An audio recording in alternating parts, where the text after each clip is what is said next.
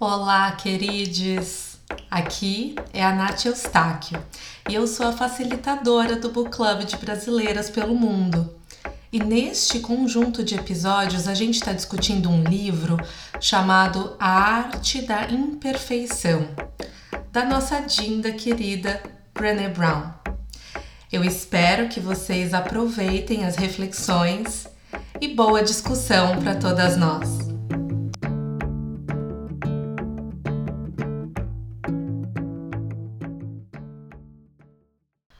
Oi, queridas, como vocês estão? A gente está chegando na metade desse livro, né? Meu Kindle fala aqui que estamos a 60% do livro, passamos da metade.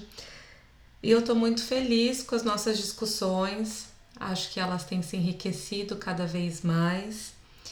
E dessa última, nesse último encontro a gente conversou sobre a importância da gente se olhar, se perceber e aí sim, a partir de uma consciência crítica, definir o que a gente precisa, né? Que os objetivos, ah, o crescimento, ele é sempre importante.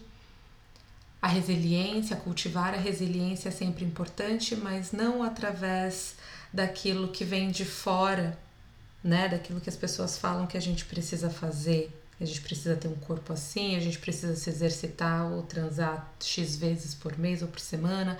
Não é isso.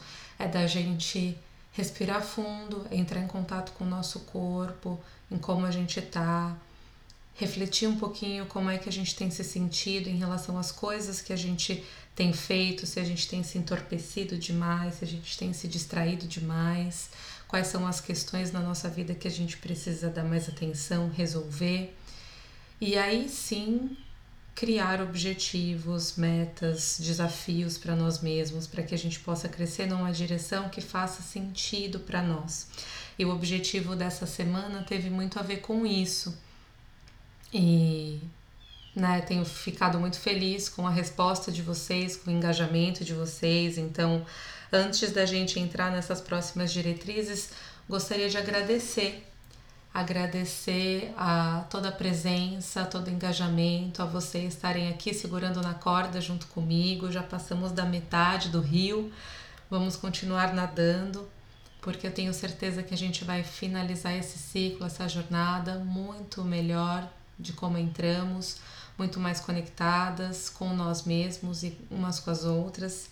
Então, muito obrigada né? Já entrei de alguma maneira nessa próxima diretriz, a diretriz número 4, que fala cultive a gratidão e a alegria.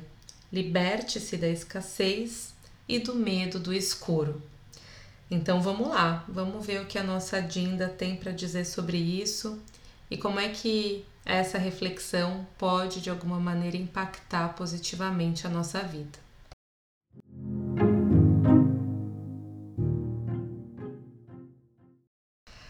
E ela entra nesse capítulo com a gente contando algumas descobertas que ela foi fazendo através dessa pesquisa, né? A Brené é uma grande pesquisadora e, e contadora de histórias também. E ela vai dizendo que ela foi percebendo que vários dos conceitos que ela vai trabalhando com a gente, antes ela ia colocando cada um em uma categoria, mas que ela foi percebendo que eles vinham em grupos, né? Que uma coisa não conseguiria existir sem a outra, né? Que um conjunto de coisas precisavam ser trabalhados, né? É, esse jogo aí da vida. Não tem como a gente isolar uma característica e trabalhar só naquilo, né? Uma, um conjunto de coisas. Quando a gente mexe num lugarzinho, todo outro vitral, né, também muda. E ela nos conta que antes ela pensava que ela precisava se adequar as pessoas, se adequar aos lugares, às coisas, para que assim ela fosse amada e aceita. E que na verdade, através das pesquisas dela, ela foi percebendo que era exatamente o contrário que precisava acontecer para que essas duas coisas caminhassem bem: o amor e o pertencimento. Que a gente, na verdade, precisa encontrar um espaço onde a gente possa exprimir quem somos, o que sentimos de uma maneira livre, e aberta, que a gente possa mostrar o nosso eu verdadeiro, porque dessa maneira a gente dá conta de cultivar o amor próprio e assim a gente é mais aceito e, dar, e, dá, e damos conta também de aceitar mais o outro. E isso é muito interessante, muito bonito de pensar, né? Eu acho que a primeira, o primeiro passo dessa transformação é essa tomada de consciência, é a gente entender como esse processo acontece e depois tem uma jornada árdua aí de colocar esse trabalho em prática, de se ver nessas situações de desconforto né? Que não são gostosos os momentos em que a gente se posiciona e a gente fala que não concorda, ou quando a gente decide sair de um espaço porque ele não nos faz mais bem, né? Essas são as coisas difíceis que a gente precisa fazer nesse processo, mas quando a gente tem clareza e quando a gente está aqui lendo o livro, a nossa Dinda nos impulsiona ainda mais né, a fazer isso e a gente percebe que uma vez que a gente faz, a gente se sente bem melhor. E ela vai nos contando isso, olha, então ela vai com, começando o capítulo falando pra gente, olha para isso, né? A gente aqui vai falar de amor e pertencimento, vai começar a entrar nessa porta através desses dois conceitos. E é importante que você fique ligada aí que para que a gente desenrole isso, você não vai mais poder ficar nesse lugar de agradar todo mundo e engolir sapo. Não, vai ter que acabar isso aí, minha filha. E aí ela segue no capítulo dizendo pra gente que ela também fez uma outra descoberta em relação à alegria e à gratidão. Ela pensou, poxa, eu acho que todo mundo que é bom é grato, né? Por que não seria grato? Se você é bom, né? Não faz muito sentido. Mas ela falou, olha, peraí, vamos respirar fundas juntas aqui, dar um passinho para trás, porque nessas entrevistas que eu fui fazendo, eu fui percebendo três padrões muito marcantes quando a gente pensa nessas duas, nesses dois conceitos, né, nessas duas qualidades. E ela fala o seguinte: a primeira é sem exceção, todas as pessoas entrevistadas que disseram viver plenamente ou que se descreveram como alegres praticavam ativamente a gratidão e atribuíam sua alegria a essa prática da gratidão. Então, olha que interessante, ela vai dizendo: caramba, acho que eu estava pensando as coisas numa ordem meio trocada, né? E dela continua, a segunda, que a alegria e a gratidão foram descritas como práticas espirituais ligadas à crença na interconexão humana em um poder superior a nós. E a terceira é que as pessoas elas rapidamente apontaram a distinção entre felicidade e alegria como uma diferença entre um sentimento humano que está ligado às circunstâncias e uma forma espiritual de engajamento no mundo, ligada à gratidão praticante. Então, olha que interessante, ela vai costurando todos esses conceitos que ela vai trazendo para a gente através das diretrizes, né? Então aqui ela está falando, está dando uma introduzida em relação ao amor ao pertencimento, ela está falando da gratidão e da alegria, e ela está dizendo da importância do cultivo disso através da espiritualidade. E como é que ela fala dessa espiritualidade? A gente conversou um pouco no outro episódio do podcast, né? De que não é uma religião, mas é uma compreensão de que eu estou conectada com tudo e com todos e esse sentimento de conexão profunda me ajuda a praticar algumas coisas que fazem com que eu tenha uma vida mais ampla, mais plena, mais equilibrada. É disso que ela está falando aqui. E daí ela vai entrar, vai descrever um pouquinho o que é gratidão e em seguida a alegria. Então vamos lá para ver o que ela tem para contar para gente. E aí, primeiro, ela começa a fazer uma distinção importante para gente que vai levando sempre a esse lugar da prática. Ela diz: olha, a gente pode ter uma atitude em relação a alguma coisa que não se traduza numa ação de fato. E ela dá esse exemplo da yoga. Né? Ela fala: olha, eu tenho uma atitude. É, muito associada ao yoga, né? Porque eu acredito nos ideais, nas crenças, eu valorizo a atenção plena, essa ligação do corpo, mente, espírito. Eu tenho até umas roupinhas de yoga, mas se você me coloca ali no tapete e começa a fazer os asanas comigo, hum, aí eu não consigo mais. Eu não tenho a prática, meu corpo não tem aquilo assimilado dentro, né? Faltam horas ali de movimentação, de aproximação corpórea, não mental com esses asanas, com essas posturas. E daí ela fala: é isso que a gente está buscando aqui nesse livro.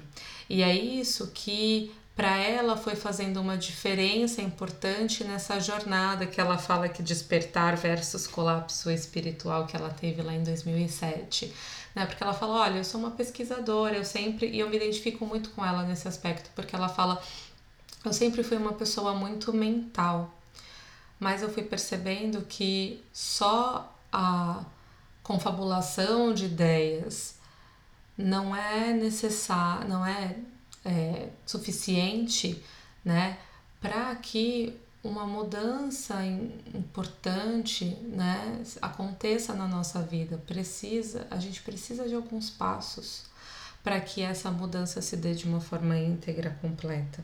Então, é, o que ela fala, né? Do que significa então ter uma prática da gratidão? Ela fala que as pessoas que ela entrevistou elas deram algumas sugestões, como por exemplo, escrever diários de gratidão, fazer algumas meditações ou orações diárias de gratidão, criar peças artísticas sobre gratidão e até fazer uma pausa é, e dizer, né, se relembrar de tempos em tempos ou quando senta para comer, ser grato por aquilo, né? É, e eu acho que é com tudo na nossa vida, né? Eu também estava estudando para Sexy Friday uma psicanalista chamada Ana Canosa e ela estava falando, né, como é que a gente faz para aumentar nossa libido e tal. E, e ela falou, olha, gente, a gente tem que se aproximar da sexualidade. A gente no dia a dia fica muito distanciado, não tem um espaço na casa, na vida para a sexualidade. Então não adianta a gente achar que vai acontecer tudo internamente na nossa cabeça. A gente precisa criar espaços de tempo e físicos também na nossa vida para que a gente possa entrar em contato com aquele tipo de experiência. E acredito que com a gratidão seja a mesma coisa e com todas as outras coisas na nossa vida, né? Então, é interessante a gente, ela tá falando aqui da gratidão, a Ana Canosa estava falando lá da sexualidade, e a gente começa a perceber que tem um padrão na dinâmica de, de, de aprendizado em relação a coisas na vida, né? A gente primeiro toma consciência e depois tem um momento de prática que é de criar espaço na nossa vida para aquilo. E às vezes essa parte é difícil porque a gente trava aí, né? Às vezes a nossa vida já tá tão cheia, já tá tão embolotada de coisa que não dá, é, não tem espaço. E daí a gente fica só aumentando o clutter mental, aumentando a carga mental, sem perceber que a gente precisa primeiro tirar um monte de coisa, criar espaço, um vazio, abrir a janela. Uh, entrou um vento, ok, agora então eu preciso ser mais grata para ser uma pessoa mais feliz. O que, que eu posso fazer? Esse é o caminho. Não adianta a gente ficar tentando aprender, aprender, aprender sobre alegria. Eu quero ser feliz, eu vou pegar isso, eu vou pegar isso, eu vou pegar aquilo e no final das contas não, não é nada disso, não tá aí, a gente precisa primeiro criar espaço, né? Então ela vai falando isso pra gente, ela começa esse discurso, esse capítulo falando sobre isso. E depois ela vai e nos fala, mas tá, entendi, preciso criar espaço, preciso me dedicar de maneira prática, não adianta só eu ter uma ideia e concordar com o conceito, eu preciso também praticar, mas o que, que é alegria? O que, que eu estou buscando aqui, né? E ela diz o seguinte: a alegria, ela me parece estar um passo à frente da felicidade. A felicidade é uma espécie de atmosfera em que podemos viver, por vez ou outra, quando temos sorte. Mas a alegria, ela é uma luz que nos enche de esperança, fé e amor. Essa é uma, um trechinho da Della Rogers. E aí ela né, traz esse trechinho de uma das entrevistas que ela fez, de que uma pessoa falou, que eu acho muito interessante da gente refletir um pouco sobre o que, que isso quer dizer. Que o fato de eu ser alegre e grato não significa que eu esteja feliz o tempo inteiro. Então, como é que a gente consegue estar alegre e grato e não feliz? Como é que é isso? Né? E, e acho muito interessante a gente pensar, porque é justamente isso que ela está tentando nos dizer, né? Que a felicidade ela está ligada a algumas circunstâncias da nossa vida, né? Sei lá, minha irmã chegou de viagem. O fato de eu ver a minha irmã chegando ali no aeroporto, nossa, me fez muito feliz naquele momento efêmero ali. Mas a alegria, ela é diferente, né? Ela tá ligada ao espírito e à gratidão. E daí que tá esse lugar da prática. E esse, o alegre, né? Acho que o que ela tá querendo chamar de alegre, para mim, é muito aquele sentimento de estar tá em paz, assim, sabe? Eu tô tranquila, é, eu tô bem, eu não tô cheia de coisa aqui na minha vida, mas eu também não tô sentindo nada exageradamente nem ruim, nem super bom, né? Eu, eu tô num lugar de equilíbrio. E é isso que ela chama, ela tá chamando, tá conceituando como se sentir alegre. E uma outra coisa que ela traz é que a felicidade geralmente está ligada a algumas situações externas, a coisas que acontecem a nós. E que, né, acabou aquela experiência, acabou, acabou a felicidade, foi embora. Só que a alegria, né, em contraponto, ela tá ligada ao nosso espírito de novo e a nossa capacidade de praticar a gratidão por aquilo que a gente já tem. E daí me vem na cabeça aquela frase que ela terminou um dos capítulos pedindo para que a gente pudesse falar mais para nós mesmas, né, que é hoje eu vou acreditar que estar presente será o bastante. E aí eu acho demais porque geralmente a ciência e a espiritualidade elas estão em polos completamente opostos, né? E a Brené, de alguma maneira, ela tenta aproximar essas duas coisas, né? Tanto é que ela já citou a Pema Children aqui no livro, que é uma monja budista. Agora ela diz que ela foi encontrar uma claridade em relação a esses conceitos de felicidade e alegria através de uma teóloga chamada Anne Robertson, que é uma pastora metodista, uma escritora e, e pensadores né, que, que, que tentam entender sobre a alma humana e achei muito interessante a definição que ela traz a partir dessa teóloga, que ela fala que com ela ela conseguiu entender um pouco melhor a origem, a diferença entre essas duas palavras, né, felicidade e alegria. E ela diz o seguinte, que a palavra felicidade ela vem do grego, da palavra Macarius, e que era usada para descrever como as pessoas ricas eram livres das preocupações e dos cuidados normais ou para descrever a pessoa que recebia alguma forma de dádiva, como dinheiro ou muita saúde. E a N ela comparava isso à palavra grega correspondente à alegria, que é Cairo, que era usada pelos gregos antigos para se referir ao apogeu do ser ou ao bom humor da alma. E ela diz que Cairo queria dizer para os gregos antigos que é algo encontrado somente em Deus e que vem como uma, com a virtude e com a sabedoria, que não era uma virtude de principiante e que ela via isso como um apogeu, né? E o oposto dessa alegria, essa é uma parte muito interessante. O oposto da alegria não é a tristeza, é o medo.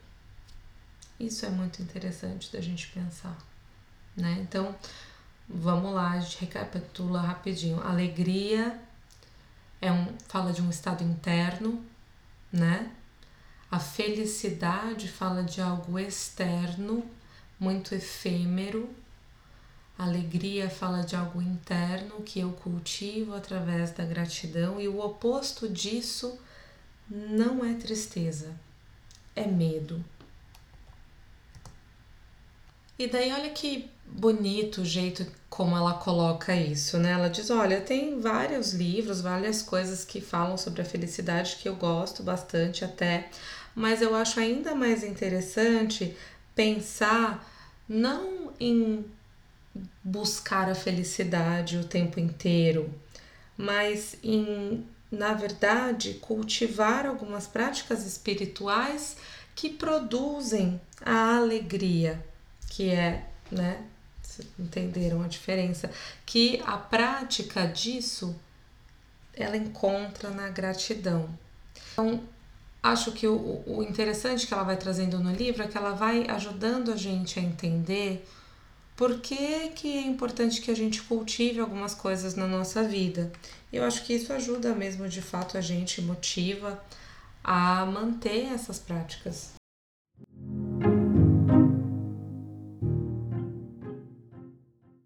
E aí entramos no subtítulo que ela vai contar pra gente sobre as coisas que atrapalham na nossa caminhada em busca de uma vida mais alegre, mais grata, que é a escassez e o medo do escuro. E ela disse que quando ela estava, né, um dia ela estava tentando escrever um pouco sobre isso e, na verdade, né, isso acontece muito comigo, inclusive aqui fiquei quase meia hora abrindo os aplicativos e aí acabou a bateria aqui do meu Kindle. Daí eu saí, fui ao banheiro, voltei. E daí se passou 40 minutos. Mas enfim, é, ela tá falando que ela tava olhando para essas luzinhas, tentando escrever, ao invés de escrever, olhando para essas luzinhas, esses momentos que a gente, todo mundo tem, né? E ela disse que pegou a caneta e falou: Não, deixa eu escrever, deixa eu escrever sobre essas luzinhas aqui, ver o que sai.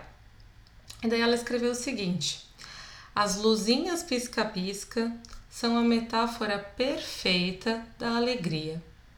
A alegria não é constante, ou seja, pisca-pisca, tudo a ver. ela chega a nós em momentos, no geral, momentos muito comuns, assim. Às vezes, Perdemos as explosões de alegria por estarmos muito ocupados perseguindo momentos extraordinários. Em outras vezes, a gente tem tanto medo do escuro que a gente nem se atreve a nos permitir apreciar a luz. A vida alegre não é uma inundação de luz, isso acabaria por se tornar insuportável. Muita estimulação, né? Sabe quando a gente tá na balada, aquela luz estroboscópica? Meu Deus do céu, saiu tontinha. Creio que a vida alegre seja feita de momentos alegres, graciosamente unidos por confiança, gratidão, inspiração e fé. Linda essa última parte. Creio que a alegria, não, creio que a vida alegre é feita de momentos alegres, graciosamente unidos, costurados por confiança, gratidão, inspiração e fé. Faz muito sentido, né? Gostei, gostei bastante. Vou até escrever aqui, colocar na minha parede essa frasezinha aqui. E ela vai contando pra gente de que é importante que a gente crie, né, de novo espaço na nossa vida.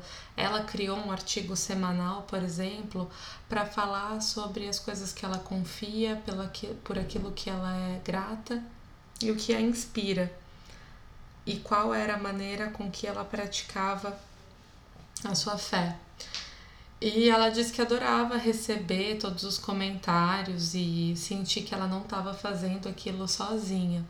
Né? E ela fala: Olha, eu sei, assim como ela estava falando no capítulo anterior, né, na diretriz anterior, que é muito intenso a gente praticar a alegria e a gratidão. E que isso pode nos deixar muito vulneráveis, né? Que era o que ela estava falando. Olha, às vezes a gente fica tentando fugir do medo, é, das coisas que são difíceis pra gente, porque a gente não quer sentir aquela sensação de desconforto e, quer, e diz que quer ser feliz, quer ser alegre, mas na verdade, para que a gente possa ser alegre, a gente precisa entrar em contato com a vulnerabilidade e o risco de fazer isso, tanto quanto quando a gente decide experienciar o sofrimento e as coisas que a gente tem medo e geralmente tenta evitar. Então ela fala: Olha, eu entendo isso e que muitas vezes a gente fica pensando nessas coisas, né? E ela dá um exemplo: ah, eu não vou me permitir sentir essa alegria porque eu sei que ela não vai durar, ou eu reconheço, eu sinto que eu sou grato, mas eu acho que se eu ficar agradecendo o tempo inteiro, eu tô quase assim convidando a desgraça. Ou, né, ela diz, ah, eu prefiro não ter alegria a ter que esperar pela decepção que virá depois. Então, esse olhar um pouco mais pessimista que muitas vezes a gente é ensinado a ter para não se decepcionar, né? E, e ela diz: olha, você pode até tentar fazer isso, mas decepção vai vir de qualquer jeito, e assim você ainda está se prevenindo de sentir a gratidão e, e costurar né, todos esses espaços entre sentimentos felizes com esse sentimento de confiança, com essa sensação de conexão. Né? E daí ela traz esse próximo subtítulo que se chama Medo do Escuro.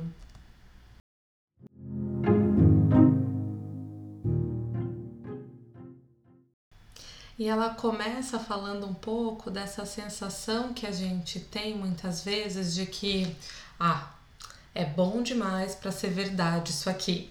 E ela diz que quando ela teve filhos, essa experiência se potencializou muito e ela tinha uma sensação de que ela estava fazendo esse trabalho quase que em tempo integral, de que assim, toda vez que ela estava lá se derretendo de amor, de alegria por alguma coisa em relação aos filhos, ela sempre né, parava e falava: Puxa, mas a qualquer momento tudo isso aqui pode se destruir, alguma coisa pode acontecer com eles. E daí já veio aquela jorrada de preocupações, de medo, e aquele momento ia embora. E ela começou a trabalhar um pouco isso na terapia, falar um pouco dessas experiências, e ela começou a perceber que isso era muito mais comum do que ela imaginava, que inicialmente ela estava achando que estava louca, completamente fora da casinha, mas que na verdade era uma experiência muito mais compartilhada, muito mais compartilhada do que ela acreditava, né, no início. E aí ela solta essa frase também que é uma bomba de poder. Ela fala o seguinte: a escuridão não destrói a luz, mas a define. É nosso medo do escuro que lança nossa alegria nas sombras. Ai, senti essa lá no fundo. E aí, vamos seguir. Estamos descendo aqui, estamos descendo o poço junto com a Brené agora. Agora ela vai falar sobre escassez. E aí ela começa esse subtítulo dizendo que a gente está vivendo numa época de muita ansiedade, medo e que isso gera muito a escassez e que a gente meio que gosta e odeia o fato de não existir nenhuma garantia né, na nossa vida e que às vezes a gente acha que se a gente não é grato e se a gente não é alegre, as coisas vão doer menos, mas que na verdade é, não é bem assim que a banda toca. E ela vai nos contando algumas coisas que também vou super me identificando aqui. Ela fala, ó, para muitos de nós, ela tira isso de um livro, né? chamado The Soul of Money, uh, que discute o conceito de escassez. Que a gente já acorda pensando, puxa, não dormi o suficiente, não tenho tempo suficiente, tô atrasada, não tenho dinheiro suficiente. É, e isso né, vai minando a nossa autoestima, a nossa capacidade de ser grato pela vida e de apreciar o que a gente já tem. E aí ela dá um tapinha na nossa cara, né? Pelo menos assim eu senti.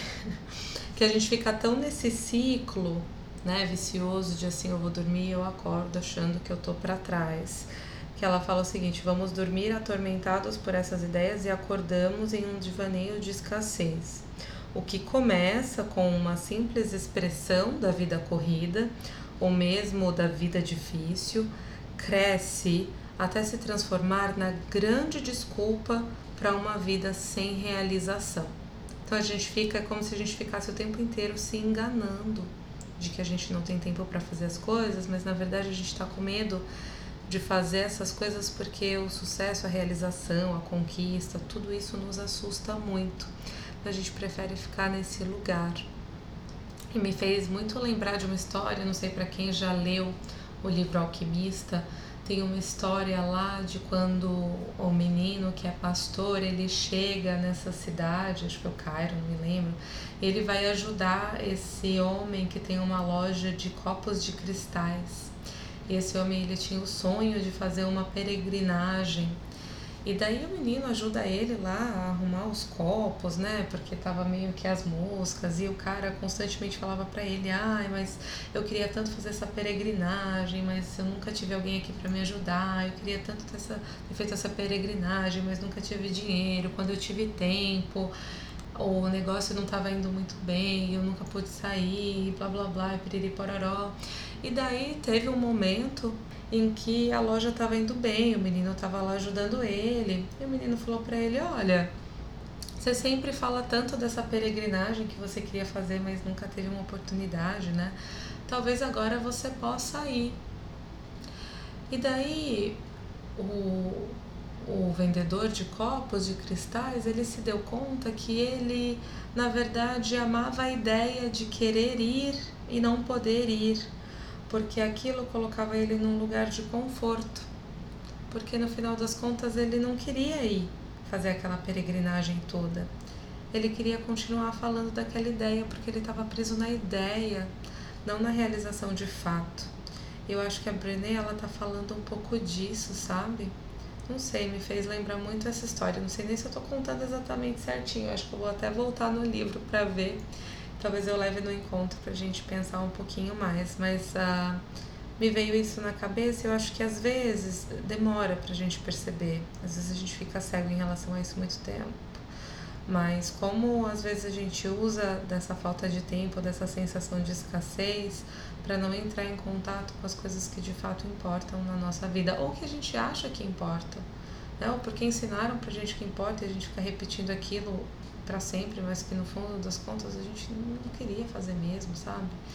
Então é interessante a gente pensar um pouco nisso, né? Não estou aqui para dar resposta certo ou errado, também estou aprendendo junto com vocês, mas acho que vale a reflexão.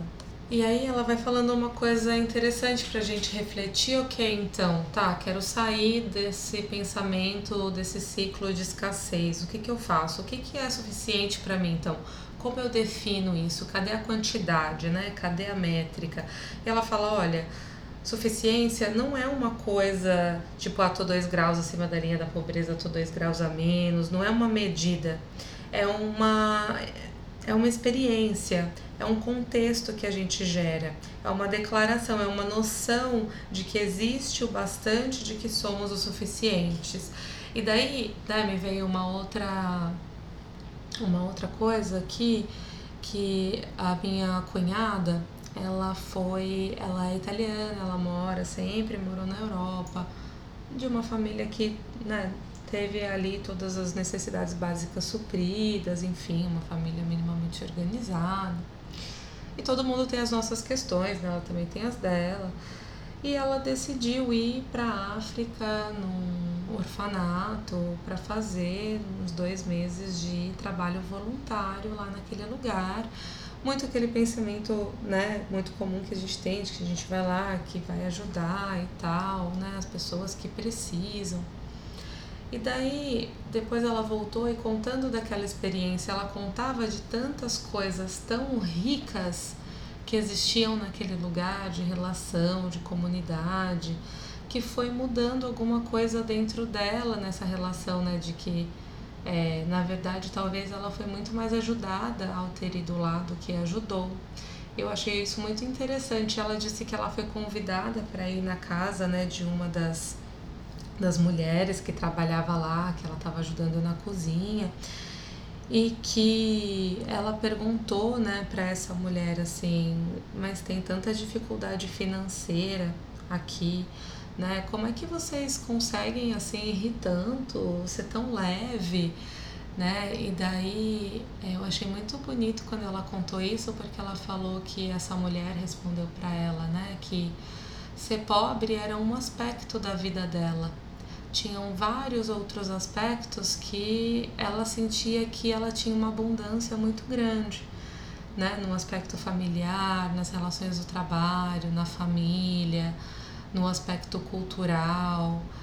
E sim, ela não tinha dinheiro, ela tinha pouco acesso a bens materiais. Mas isso não fazia dela uma pessoa miserável, né? Muito pelo contrário, ela ela tinha várias outras outros aspectos da vida, né, que eram bons e que ela apreciava. E eu achei muito interessante ouvir isso, né? Foi uma coisa que me tocou muito, porque eu acho que tem a ver um pouco com isso que a Brené está falando aqui, da gente entender de que não é uma medida, né? E talvez a gente está se comparando com histórias é, que não fazem sentido se comparar. É, Instagram, hashtag Instagram, enfim. Em seguida, ela vai falando justamente isso que às vezes a, a escassez, essa sensação de que a gente não tem o suficiente, é um combustível, é a comidinha que a nossa insegurança precisa para crescer. Especialmente quando a gente se isola ou quando a gente começa a colocar na nossa cabeça de que uma métrica boa para que a gente esteja bem significa que a gente precisa ser extraordinária, que a gente precisa ser famosa, que a gente precisa ser extremamente rica. E não tem nada, nada, nada, a ver com isso. E é daí que ela fala que a, o comum, ele geralmente é muito associado com aquilo que é chato. Ou o comum às vezes começa a ficar atrelado com coisas que não tem sentido e ela fala pá, pá, pá, para, não tem nada a ver, nada a ver, é uma ilusão. Para de verdade, para, respira fundo e pensa. Quais são as coisas que de fato transformam a sua vida numa vida mais serena, mais alegre? Geralmente são as coisas simples do cotidiano que a gente passa correndo sem prestar atenção porque a gente está muito investido em ser promovido no trabalho, num trabalho que só mata e quebra a gente no meio e deixa a gente estressado e ninguém respeita a gente, passam por cima disso e, e querem que a gente mude as nossas férias. E a gente está dando toda a nossa força, toda a nossa energia para aquele lugar e esquecendo de dar um, um, abraço no nosso parceiro, esquecendo de dar um beijo de boa noite no nosso filho, ou chegando e ele nem está acordado mais. Eu acho que são essas coisas que a Brené tá, tá falando pra gente, tá puxando um pouquinho da nossa orelha e fala: acorda, menina, acorda, vê para onde que você tá dando atenção na sua vida, vê o que, que você tá associando com chato, vê o que, que você tá com medo de entrar em contato, né? Porque Talvez você está aí caminhando com pressa, correndo para um lugar que não é lá, né? não é. E daí ela vai trazendo, é, ela vai finalizando esse capítulo, né? Ela traz uma frase de uma escritora, de uma outra líder espiritual chamada Marianne Williamson, que é o seguinte: alegria é o que acontece quando nos permitimos reconhecer como as coisas são realmente boas. Achei bonito. Gostei. Você. E aí ela traz os rias pra gente, a reflexão, inspiração e ação. Vamos ver quais são desse capítulo.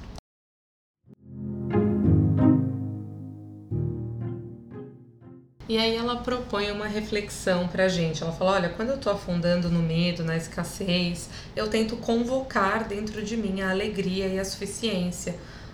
Porque eu sei, né, e nós sabemos também, depois de ter discutido esse capítulo, que a gente é capaz de transformar o medo em gratidão. E ela diz que como é que ela faz isso? Ela fala: ó, eu respiro e digo em voz alta: eu tô me sentindo vulnerável tudo bem, tá tudo bem. Eu sou grata por tananã, o que estiver acontecendo aí na sua vida. Então, eu tô me sentindo vulnerável, tá tudo bem. Eu sou grata por ter a oportunidade de fazer esse podcast, mesmo que às vezes eu me questione muito, né, sobre se eu tô fazendo bem, se eu não tô. E ela diz que fazer isso certamente vai aumentar a minha capacidade de sentir mais alegria. Né? Então, vamos tentar, vamos ver se isso funciona pra gente também. E ela diz que o que inspira ela são naquelas doses diárias de alegria que acontecem em momentos corriqueiros. E que né, a gente, cada um tem esses momentos, mas para mim, por exemplo, aquele momento de de manhã que eu tô abraçado ali com meu parceiro, sabe? Antes de acordar. Ou quando a gente tá comendo junto, alguma comida que a gente cozinhou junto na cozinha. Ou quando eu tô vendo a novela com a minha irmã, ou alguma série e a gente tá rindo ali de alguma coisa. Acho que esses, né, ela vai descrevendo esses como os momentos que realmente importam na nossa vida. Em relação à ação, ela diz: olha, tenta fazer uma prece de agradecimento antes da refeição, tenta se engajar em algum projeto criativo com a sua família, né? Tenta não só fazer isso você, mas também buscar uma comunidade, né? E, Acho que isso é uma das coisas que a gente está tentando fazer juntas nos nossos encontros do Book Club. espero que isso tenha esteja de alguma forma fazendo diferença para vocês. E é isso sobre essa diretriz, né? Agora a gente vai entrar na diretriz 5, que fala sobre a intuição e a fé. Como a gente aprende a ser mais confiante e se libertar da necessidade da certeza. Então, Vamos lá.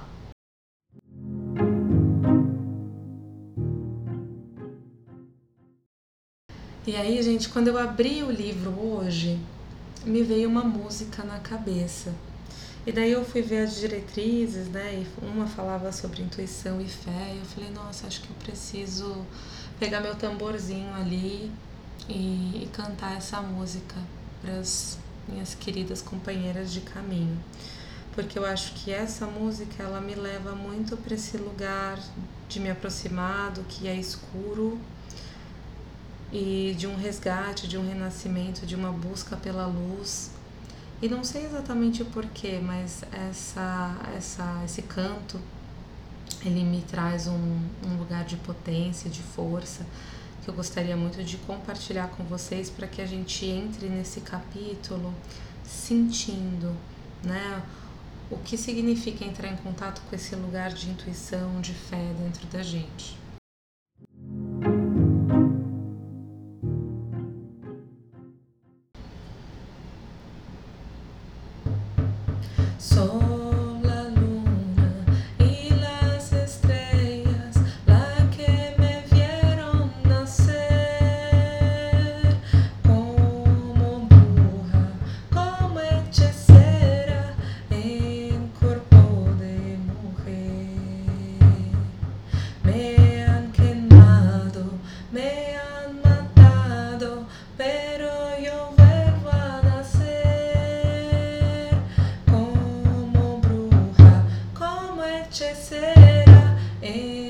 E aí,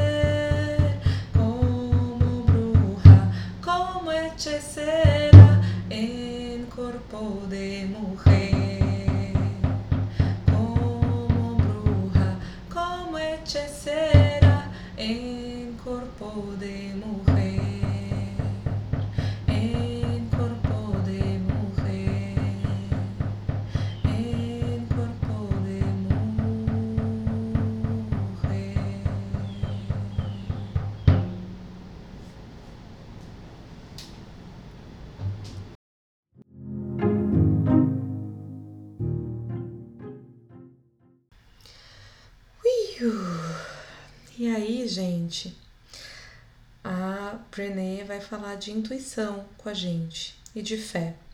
Ela diz: Olha, eu acho que eu era intuitiva, mas não sei, quando isso veio através das pesquisas, eu senti um encolhimento, senti uma coisa esquisita, porque na verdade eu sempre fui muito apegada à lógica e à razão. E não sei vocês, mas acho que eu tenho um conflito assim cada vez que eu vou me aproximando mais da espiritualidade, em alguns momentos eu sinto alguns conflitos, assim, parece que eu tenho abrir que abrir mão de um pedaço de mim que é lógico, que é racional, que eu tenho que passar a acreditar em coisas, né, que não fazem o menor sentido, mas enfim, é, é um processo muito complexo para mim, que eu me vejo muito confusa às vezes. Mas ela diz que foi procurar no dicionário a definição da palavra intuição, em que ela achou o seguinte: que intuição é a percepção direta de uma verdade ou um fato, independentemente de qualquer processo de raciocínio. Acho que quando a gente tem aqueles nossa, é isso, essa sensação de que caramba, é isso.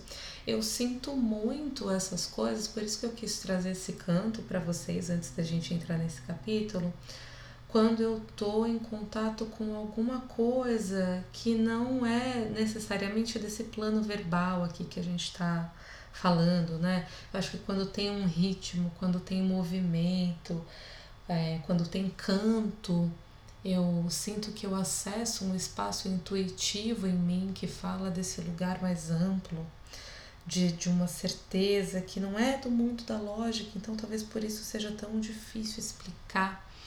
Mas eu sinto que eu acesso esses lugares quando eu estou em rituais, quando eu estou ouvindo ou tocando música, quando eu estou em contato com alguns instrumentos que, né, o tambor, por exemplo, ele é um instrumento que me conecta muito com um lado meu, né, que a Clarissa Pinkola Estés fala no livro dela, que é o nosso terceiro ouvido, né, de que a gente tem três ouvidos. Um ouvido para a gente usar ou ouvir as coisas do cotidiano, do dia a dia, um outro ouvido para aprender, e tem um terceiro ouvido que é da alma, e que tem algumas coisas, né, a poesia, a arte, o belo, ele acessa esse lugar dentro da gente. Enfim, vamos voltar para tia Brené. E aí ela traz um dado científico que eu acho que né, no livro Mulheres Correm com os Lobos a Clarissa sempre tenta nos contar de uma maneira um pouco mais poética, porque ela fala, olha, a intuição ela não é uma coisa assim fora do processo de raciocínio, na verdade ela atravessa um, um processo que é inconsciente, então a gente não percebe aqui pelo nosso córtex frontal, responsável pela razão, pela lógica, que é um processo muito acelerado de associações. E que, né, não sei se ela fala aqui, depois vou procurar de novo, mas atravessa muito o nosso sistema límbico, que é essa parte do nosso cérebro que store, né, que guarda todas as nossas informações afetivas, tudo que está ligado à emoção, é, a sentimento, a relações complexas, tá ali guardado nesse sistema, né, nesse aparelho que fica bem no centrinho do cérebro, assim, que chama sistema límbico. E a gente sabe do que que do que que a Brené, do que que a Clarissa no livro da Mulheres Correm com os Lobos fala, né, sobre a intuição. É, e a Brené ela vai dizendo pra gente que a gente ouve essa voz, essa voz ela tá ali presente. O que cala essa voz às vezes dentro da gente é que a gente tem uma necessidade de certeza e uma dificuldade de se jogar nessa vulnerabilidade de não saber, mas acreditar que o nosso corpo tem algo interno que está nos mostrando o caminho, que muitas vezes é, é, é o que nos trava mesmo. Daí ela dá um exemplo pra gente, que assim, em vez de a gente respeitar às vezes essa intuição forte, a gente fica com medo e a gente procura algumas confirmações nos outros. Então a gente fica perguntando: "Ah, mas o que que você acha? Será que eu tenho que fazer isso? Você acha que é uma boa ideia? Você acha que eu vou me arrepender? O que você acha que eu faria? E a gente começa assim, acho que não tem nenhum problema da gente conversar com o outro, da gente se abrir, da gente dizer que a gente está incerta em alguns momentos, mas quando a gente percebe que vira quase uma coisa obsessiva de que a gente tem a necessidade de buscar confirmação no outro, é quando a gente está com muito medo de ouvir essa voz interna e se jogar nesse desconhecido, que é inerente à experiência de fazer algo novo, de tomar uma decisão, a gente está sempre se jogando no desconhecido. Não tem jeito de atravessar essa vida sem entrar nesses espaços escuros. Não tem como. Ou a gente vai lá porque a gente sabe que é isso mesmo, bora, ou a vida nos joga, nos empurra lá e a gente chega lá rolando toda arranhada, suja de terra. É assim que funciona. E aí ela nos alerta a uma outra maneira que a gente também faz isso. Né? Ela diz que às vezes a gente ouve essa voz, mas ignora ela completamente, como se ela não fosse importante, né? Às vezes a voz está falando pra gente, vai mais devagar, mas a gente não escuta, vai a todo custo. E muitas vezes adoece. Ou às vezes a gente quer se livrar das coisas logo, né? E quando a gente quer se livrar das coisas, essa sensação, significa que talvez a gente não está pronta para aquilo, né? E aí ela fala uma coisa que eu, quando eu li, fiz, ai, doeu. Falou assim: quando só queremos nos livrar logo do processo decisório, é bom nos perguntarmos se simplesmente não suportamos a vulnerabilidade de ficar parados por tempo suficiente para levar o raciocínio até o fim e tomar uma decisão consciente. Às vezes é medo mesmo, gente. Não é falta de capacidade, não é falta de tempo, é medo. E quando ela fala de intuição, tá me remetendo muito a várias coisas que a Clarissa Pinkola Estes fala no livro Mulheres que Correm com os Lobos. Já falei desse livro umas quatro vezes, né? Nesse, no capítulo da intuição. É, porque ela fala, olha, às vezes a nossa intuição ela não fala só para onde ir. Às vezes ela fala que a gente precisa parar. Às vezes ela vai dando sinais de que a gente ainda não está pronta e que a gente precisa fazer o que a Esther fala no começo do livro, né, de peneirar no deserto quando a gente está perdida, de recolher ossos, né, de depois de ter recolhido esses ossos, de tentar encaixar tudo ali e cantar para eles e colocar alma naquilo. Né? Assim que a gente atravessa um processo de descoberta, de aprendizado, e a nossa intuição é chave nesse processo porque ela que vai dizendo o quão pronto a gente está para os próximos passos. Mas para que a gente entre em contato com essa intuição, a gente precisa parar a correria, a gente precisa ter um momento em que a gente para, em que a gente escuta o nosso tambor interno, esse do coração, que a gente se deita com os olhos fechados e se percebe e deixa os pensamentos virem na nossa cabeça e observa o que está acontecendo, quais são as inseguranças, o que está vindo. Né? E, e o processo meditativo, ele também ajuda muito a gente nisso. Da gente se conhecer, da gente fazer amizade com a gente mesmo. O que que passa na minha cabeça, gente? Como é que eu tô hoje? O que que tá passando aqui na minha cabeça? Tô tranquila ou não tô? Né? Porque tem vários processos, a gente acha que essa função aqui que a gente exerce no dia a dia, que está aqui muito nesse córtex frontal, né? Que, que a psicanálise chama de, de ego, dessa estrutura da personalidade, ah, isso que essa pessoa que está conversando aqui com vocês, né? Estou sendo muito atravessada por essa estrutura psicológica, o meu ego está aqui. Mas o nosso ego, ele é um pedacinho pequenininho desse iceberg que está assim completamente soterrado que a gente nem vê, mas que na verdade compõe toda a nossa estrutura psíquica que nos define, que nos move. E para que a gente faça né, um movimento na vida mais fluido, mais equilibrado, a gente precisa entrar em contato com todos esses outros sistemas que nos governam. Sim, o inconsciente, ele nos governa, gente. Muitas vezes a gente acha que a gente está tomando decisões conscientes por conta própria. Mentira, balela. A gente está reproduzindo uma série de padrões, uma série de coisas que a gente já tem aqui arraizado há muito tempo né? Então, o que a gente precisa fazer é começar a ser mais esperto, né? É começar a se conectar com esse lugar, com esse espaço da intuição, entender qual é a mola que está nos impulsionando, ao invés de tentar fazer as coisas na marra, né? Porque isso só nos frustra e só nos desconecta de nós mesmos, assim, cada vez mais. Enfim.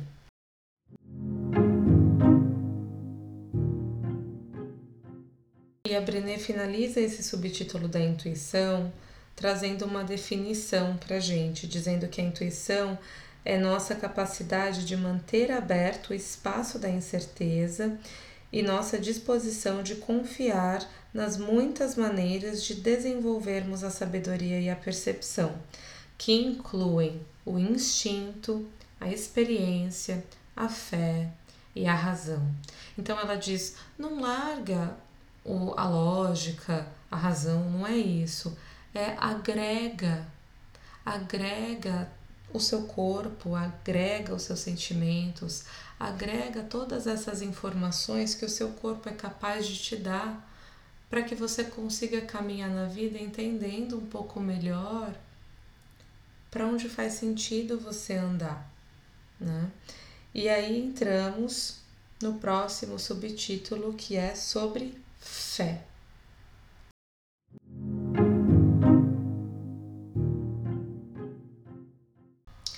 E aí a Britney começa esse subtítulo falando assim com o meu coração, porque ela fala, olha, em algum momento a gente foi aprendendo que fé e razão eram coisas opostas e que você tinha que tomar um lado. E eu acho que eu fui sentindo, né, eu queria que vocês pensassem aí na vida de vocês como é que vocês foram lidando com essa dicotomia também. Porque para mim, eu lembro que eu era uma pessoa muito espiritual, até por influência da minha mãe. Minha mãe ia muito no centro, minha mãe é espírita kardecista. E eu também fui por bastante tempo, até que eu entrei na universidade e eu comecei a estudar psicologia. E ali para mim eu estava estudando era ciência, as outras coisas que eu estava ouvindo não faziam mais sentido. E eu parei completamente, fechei a porta da religião, da espiritualidade. Falei, não, o que faz sentido é a razão, é o que eu estou estudando, e valorizei isso por muito tempo. E só fui me haver com a questão da espiritualidade novamente quando o meu marido perdeu o pai e ali, vivendo aquele luto, eu comecei a sentir algumas angústias que começaram a ser respondidas muito através desse lugar, dessa dimensão que a Brené vai dizendo, vai descrevendo como a fé.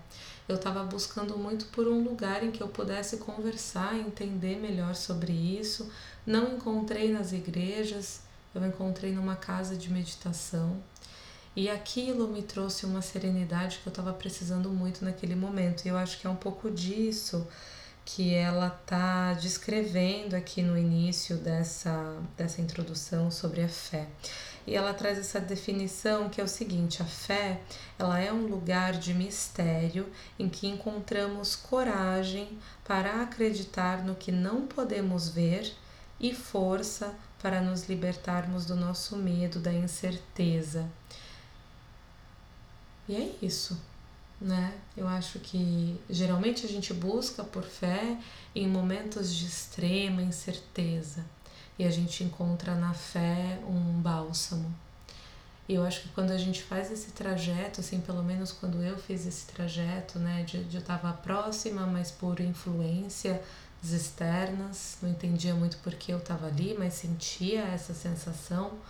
Depois eu me afastei e quando eu estava mergulhada nesse mar de incerteza, de questionamento muito sobre a vida, o propósito da vida, como a vida é frágil, eu voltei para esse lugar. Então, acredito que a fé ela vai se mostrando para a gente também através de camadas e a gente vai se tornando mais maduro e acessando profundidades maiores em relação a muitos sentimentos na nossa vida, né? Mas a fé é, é um sentimento que ele sempre nos atravessa, a gente queira ou não.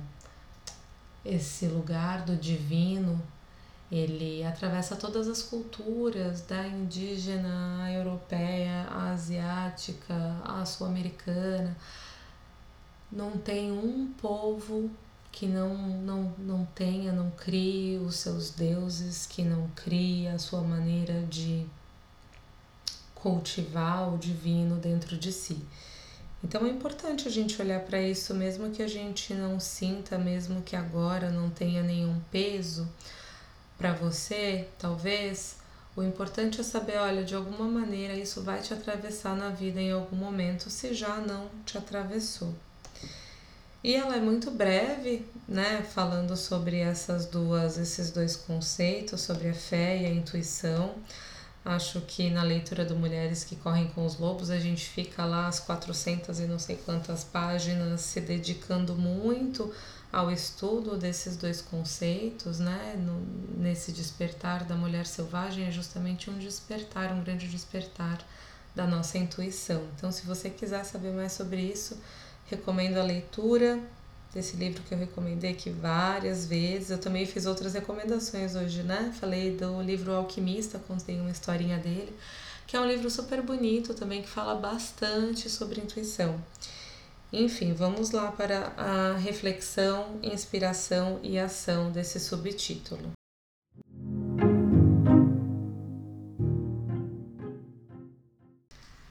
A Brené fala pra gente que para ela se libertar da certeza é um dos grandes desafios que ela tem.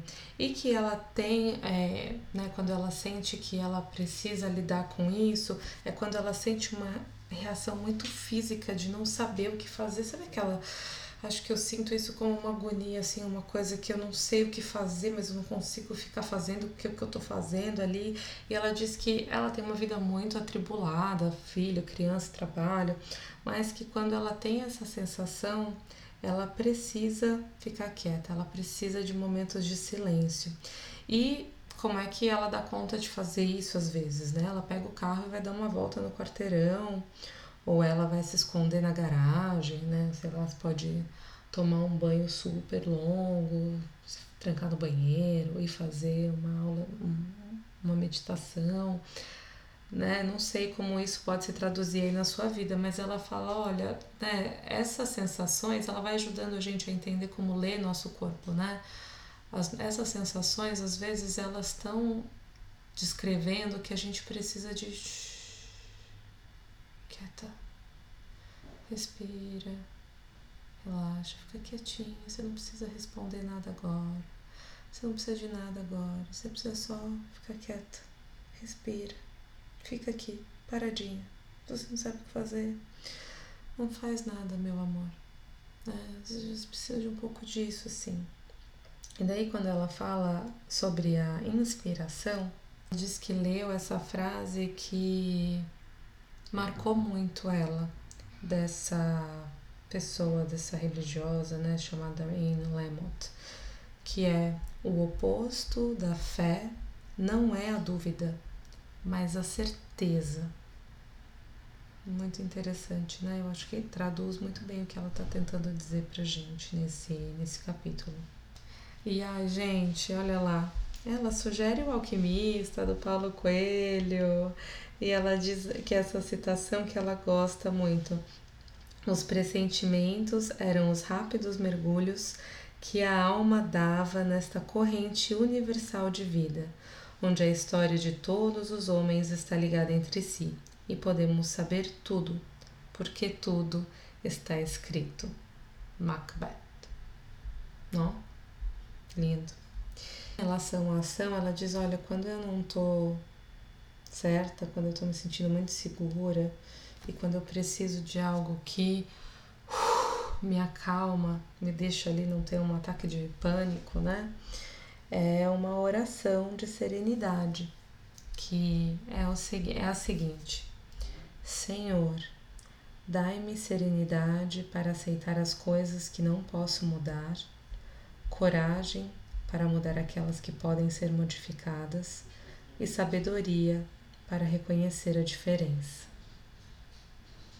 Senhor, dai-me serenidade para aceitar as coisas que não posso mudar coragem para mudar aquelas que podem ser modificadas e sabedoria para reconhecer a diferença. Senhor, dai-me serenidade para aceitar as coisas que não posso mudar, coragem para mudar aquelas que podem ser modificadas e sabedoria para reconhecer a diferença. Senhor, dai-me serenidade para aceitar as coisas que não posso mudar, coragem para mudar aquelas que podem ser modificadas. E sabedoria para reconhecer a diferença. Senhor, dai-me serenidade para aceitar as coisas que não posso mudar, coragem para mudar sabedoria para reconhecer a diferença. Obrigada a todos vocês